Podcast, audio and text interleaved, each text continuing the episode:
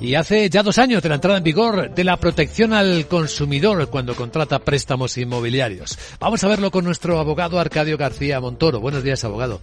Buenos días, Luis Vicente. ¿De qué hablamos?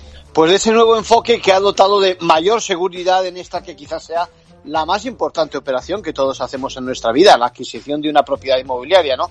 Recordemos que desde entonces el notario tiene que intervenir antes de que se autorice la escritura pública, comprobando ese proceso entre financiera y cliente, es decir, verificando que le entregaron a uno a tiempo toda la información del préstamo y atendiendo a las preguntas, ¿no? En una reunión a solas, ¿eh? Eh, prestando un asesoramiento que, por cierto, es gratuito, ¿no? Acto seguido se levanta un acta que solo es positiva si todo se cumple y el consumidor ha superado lo que se llama un test de comprensión de la operación que luego firmaría. Importante. Estamos ante una nueva etapa, por tanto, después de, recordemos, numerosísimos casos de cláusulas suelo, luego declaradas abusivas, problemas financieros, por decir algo.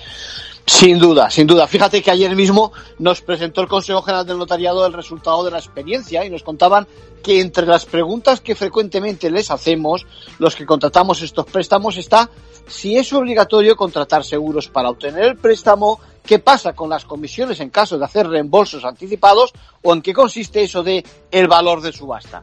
En definitiva, que eso que se llama ahora el acta de transparencia que se tiene que hacer cumple su función, de manera que incluso hay veces que luego no llega a formalizarse el préstamo hipotecario. En conclusión, pues ha sido positivo ese balance de los dos ejercicios, sobre todo viniendo, como decíamos, de aquellos años complicados, con tantas experiencias negativas en muchos préstamos con cláusula suelo, bueno, pues eh, abusivo, bueno, eh, dejar un mal sabor de boca en aquel mundo financiero de por los préstamos eh, hipotecarios. Gracias, abogado.